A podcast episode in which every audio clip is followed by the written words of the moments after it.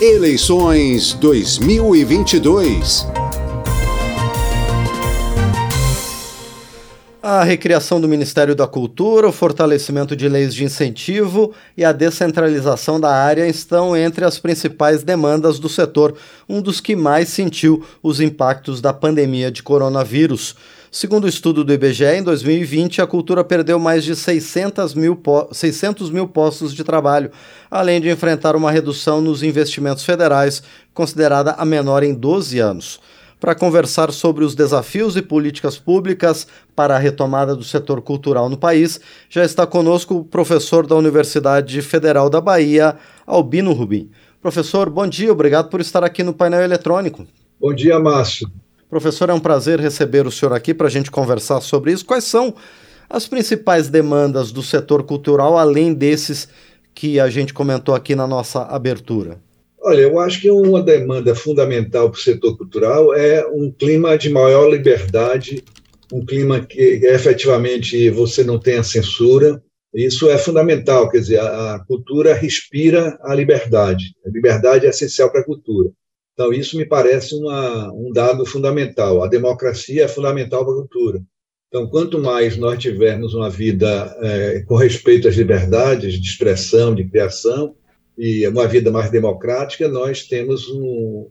Eu acho que a cultura é muito sensível a, esses, né, a questão da liberdade e a questão da democracia.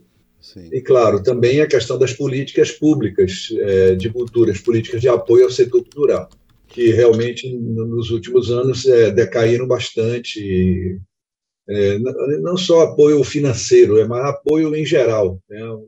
Então, essas são, eu diria assim, questões cruciais para o campo da cultura. Pois é, professor, para que a, a, cultura tenha a liberdade de se expressar, o que é fundamental para que as expressões culturais se manifestem de forma é, ampla e restrita, é necessário financiamento, é necessário apoio do poder público, é necessário divulgação. Isso tem acontecido no Brasil hoje? Não, não, não tem acontecido. Né? É, há, há, um clima difícil em relação à cultura, a cultura tem sido maltratada. É como você falou inicialmente, Márcio. A cultura sofreu muito com a pandemia, né? É, houve um impacto enorme é, em relação a porque ela ficou, quer dizer, particularmente a cultura mais ao vivo, a cultura mais de espaços públicos é, convivenciais, ela sofreu bastante, né? Todas as suas atividades tiveram que ser paralisadas. É, o, o, lado, é, o outro lado que nós temos é que durante a pandemia também a cultura, não essa cultura ao vivo, mas uma cultura mediatizada, aquela cultura que passava pelos meios, foi também fundamental para que as pessoas tivessem o mínimo de saúde mental, né? Porque é, se viveu um período muito difícil, né? É, com, a, com, o corte das relações humanas, com o corte das relações públicas, das conexões, dos encontros, as pessoas ficaram muito em espaços de solidão, em espaços é, de relações restritas e então a cultura, essa cultura que chegou aos lares via é, meios de comunicação, via lives, via filmes, via é, shows, etc. E tal, foi fundamental para que as pessoas tivessem o mínimo de conforto mental numa situação muito drástica, com muitas mortes no país. Né? Sim. E, e professor, como é que estão, é, como é que os, os agentes da cultura têm recebido leis de fomento ao setor, como a lei Aldir Blanc, a lei do audiovisual, a lei Paulo Gustavo, elas têm sido efetivas para ajudar a cultura ou ainda falta uma efetividade nelas, uma aplicação é, com eficácia dessas leis? Olha, na verdade, a questão do financiamento da cultura é uma questão bastante complexa. Né? Eu sempre digo que o campo da cultura, dada a sua complexidade, deveria ter um sistema de financiamento complexo, da mesma, da, com a mesma complexidade. Né? Quando nós estamos falando em cultura, nós estamos falando, por exemplo, de uma grande empresa cultural, mas nós estamos falando do cantador no interior do Brasil, no interior de São Paulo. Nós estamos falando de culturas indígenas no interior da Amazônia. Nós estamos falando de, das coisas, portanto, bastante diversas. A cultura é de uma complexidade imensa. Ela não pode ter, ela não pode estar ancorada em apenas um mecanismo de financiamento. As leis de incentivo são um mecanismo de financiamento. que existem no Brasil, existem em vários países do mundo. Mas em nenhum país do mundo você tem é, o financiamento da cultura simplesmente ancorado em lei de incentivo, como acontece no Brasil em boa medida. Então, nós temos de corrigir esse sistema de financiamento. Nós temos que ter um sistema de financiamento complexo, onde tenham leis de incentivo, obviamente, mas elas ocupem um lugar menor. Você tem de ter um fundo de cultura, um fundo nacional e fundos de cultura estaduais e municipais que realmente é, tenham recursos para colocar. É, no, nós temos que é, ampliar os mercados culturais, quer dizer, uma das maneiras da cultura se manter é ela ter públicos, públicos que são públicos que paguem.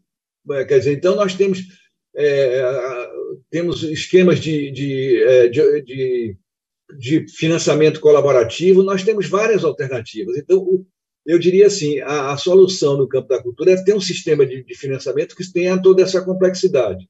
Em relação a essas leis recentes, quer dizer, nós tivemos leis de incentivo que já existem, como a Lei Rouanet, a Lei do Audiovisual, e recentemente, por conta da pandemia, o campo cultural se articulou, lutou muito, né, porque a situação era muito, é, é, era muito dramática a situação do campo da cultura, e o campo da cultura foi capaz de se organizar e se articular, e se articular com o Congresso, seja com a Câmara dos Deputados, seja com o Senado, e conseguiu, na verdade, passar três leis que são vitais para a vida da cultura hoje. Né? E foram vitais. A Lei Aldir Blanc I, que socorreu a, a cultura numa situação de grande vulnerabilidade, de grande dificuldade, a Lei Aldir Blanc II e a Lei, e a lei Paulo Gustavo. Esse conjunto de leis elas foram muito importantes e elas têm também alguns aspectos muito positivos, além do recurso. Né? Elas trouxeram para o campo da cultura um recurso muito substantivo, mas elas também fizeram com que esse recurso fosse distribuído de forma, vamos dizer assim, federativa, né? como preconizava o Sistema Nacional de Cultura. Então, eram recursos do governo federal que foram para os estados e municípios, executados pelos estados e municípios. Isso criou uma, uma capilaridade imensa de apoio à cultura no Brasil, né? porque a cultura brasileira é uma cultura de uma diversidade maravilhosa. Né? Uma das riquezas do Brasil é exatamente a diversidade cultural que o país tem. Então, esses, esses, essas leis elas tiveram um papel positivo, não só de apoio, mas porque elas trabalharam nessa lógica federativa. Né? Bom, professor Albino, o senhor comentou sobre a Lei Rouanet, que existe há muitos anos e é, incentiva é, atividades culturais, projetos culturais em todo o Brasil. Mais recentemente, ela vem sofrendo críticas, entre elas a questão da elitização, porque estaria dando dinheiro a artistas já consagrados que não necessitam. Essa e outras críticas à Lei Rouanet, elas são pertinentes? Olha, eu sou, historicamente, uma pessoa que tem críticas às leis de incentivo como elas existem no Brasil. Porque, veja, em outros países, nos Estados Unidos, por exemplo, as leis de incentivo elas apoiam mais as pessoas físicas que querem investir na cultura do que as pessoas jurídicas. No Brasil, ao contrário, nossa lei de incentivo ela basicamente apoia pessoas eh, jurídicas, portanto, empresas, certo? Eu prefiro, na verdade, uma lei de incentivo mais voltada para o, para o apoio a que pessoas investam na cultura, porque isso permite uma diversidade maior da cultura. Então, eu já tenho essas, essas dificuldades. Nós temos também um outro problema, que a lei de incentivo no Brasil, inicialmente, ela trazia um aporte de recursos do campo privado para a cultura. Hoje não é verdade isso. Eu fiz uma pesquisa grande é, coordenei uma grande pesquisa nessa área de financiamento e os dados que a gente tem, os últimos dados que se tem, é que apenas 3% dos recursos que estão sendo investidos vêm de origem privada, vêm de empresas. E 97%, mais ou menos, vem do governo, porque grande parte da lei de incentivo no Brasil ela tem 100% de isenção, o que é uma coisa muito estranha, porque se é uma lei de incentivo para fazer com que setores da sociedade apoiem a cultura, essa lei de incentivo está sendo toda bancada pelo dinheiro do Estado. Então, há, há, que haver uma correção nessa lei de incentivo no Brasil. Não uma correção que eu não estou aqui me colocando a favor dessas críticas que foram feitas, né? Por exemplo, foram feitas críticas dizendo que ela, o dinheiro estava sendo desviado, o que não é verdade. porque a lei tem uma série de, é, de funcionamentos, de padrões de funcionamento que impedem isso. É que, que há um desvio ou outro muito pequeno, mas não, não é o geral no, no, que acontece. Né? E em relação a essa questão do elitismo, vejam, é por isso que eu digo que tem que haver vários mecanismos de financiamento. O mecanismo de financiamento de lei de incentivo brasileira que apoia as empresas, ela leva a que esse apoio, majoritariamente, seja feito nas grandes cidades, nas regiões metropolitanas, é, na, é, utilizando celebridades, quer dizer, envolvendo celebridades culturais. Quer dizer, é, é, isso tem a ver com esse tipo de financiamento. O que nós podemos, temos que ter no Brasil é outras maneiras de financiamento. Por exemplo, os fundos de cultura. Fundo de cultura não tem esse padrão. O Fundo de Cultura, eu, quando fui secretário de Cultura aqui da Bahia, nós transformamos o Fundo de Cultura no principal mecanismo de financiamento da cultura.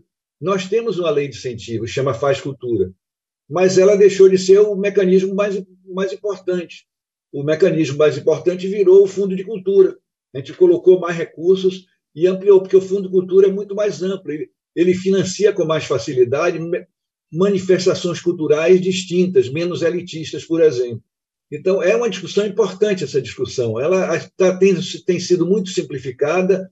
É, essa crítica à Lei Rouanet, infelizmente, virou uma crítica muito mais ideológica do que qualquer outra coisa, não uma crítica séria, né, uma crítica com, com interesses políticos por trás, infelizmente. Né, mas nós temos que fazer, uma das perspectivas importantes no país é que a gente faça uma discussão a sério do sistema de financiamento da cultura que nós temos. Né?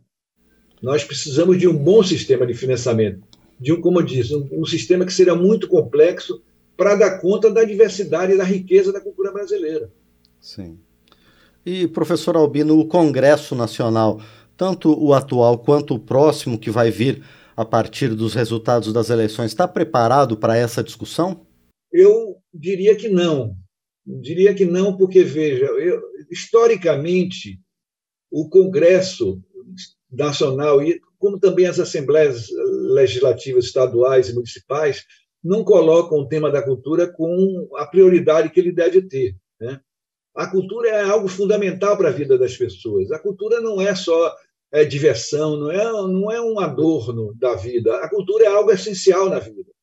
Todos nós somos pessoas imersos em cultura. A nossa vida é uma vida cultural, quer dizer, nós pensamos o mundo, nós nos relacionamos com o mundo, nós temos emoções, nós sentimos. Então, isso é cultura. Então, a cultura é, assim como a educação, como a saúde, uma prioridade, é algo fundamental da vida. Então, eu acho que as assembleias, as câmaras, é, deveriam ter mais sensibilidade para isso. O, o, que é, o, o dado positivo, é, para não, eu não falar só do lado mais crítico, o dado positivo é que, nos últimos anos, a partir da discussão dessas leis, da Lei Aldir Blanc I, da Lei Aldir Blanc II, da Lei Paulo Gustavo, nós tivemos uma certa sensibilização, particularmente do Congresso Nacional, da Câmara dos Deputados e do Senado, para o tema da cultura. E isso é muito importante, porque o tema da cultura ficou agora um tema mais colocado na agenda pública.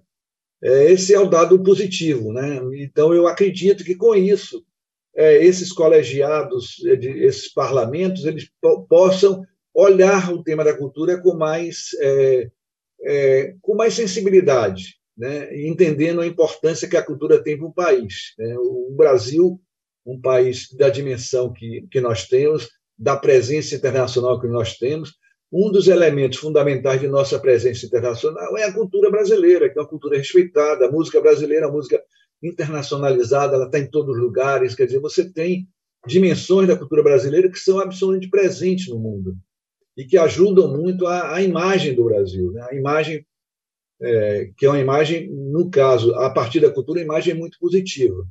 Né? Muito bem, nós conversamos então agora com o professor é, da Universidade Federal da Bahia, Albino Rubim, a respeito dos desafios da cultura pra, para o próximo período. Professor Albino, mais uma vez, quero agradecer por sua presença aqui no painel eletrônico para conversar conosco sobre esse tema, sobre a cultura no Brasil. Muito obrigado. Tá bem, Márcio. Um abraço então para vocês. Nós agradecemos então mais uma vez ao professor Albino Rubim, da Universidade Federal da Bahia, aqui no painel eletrônico.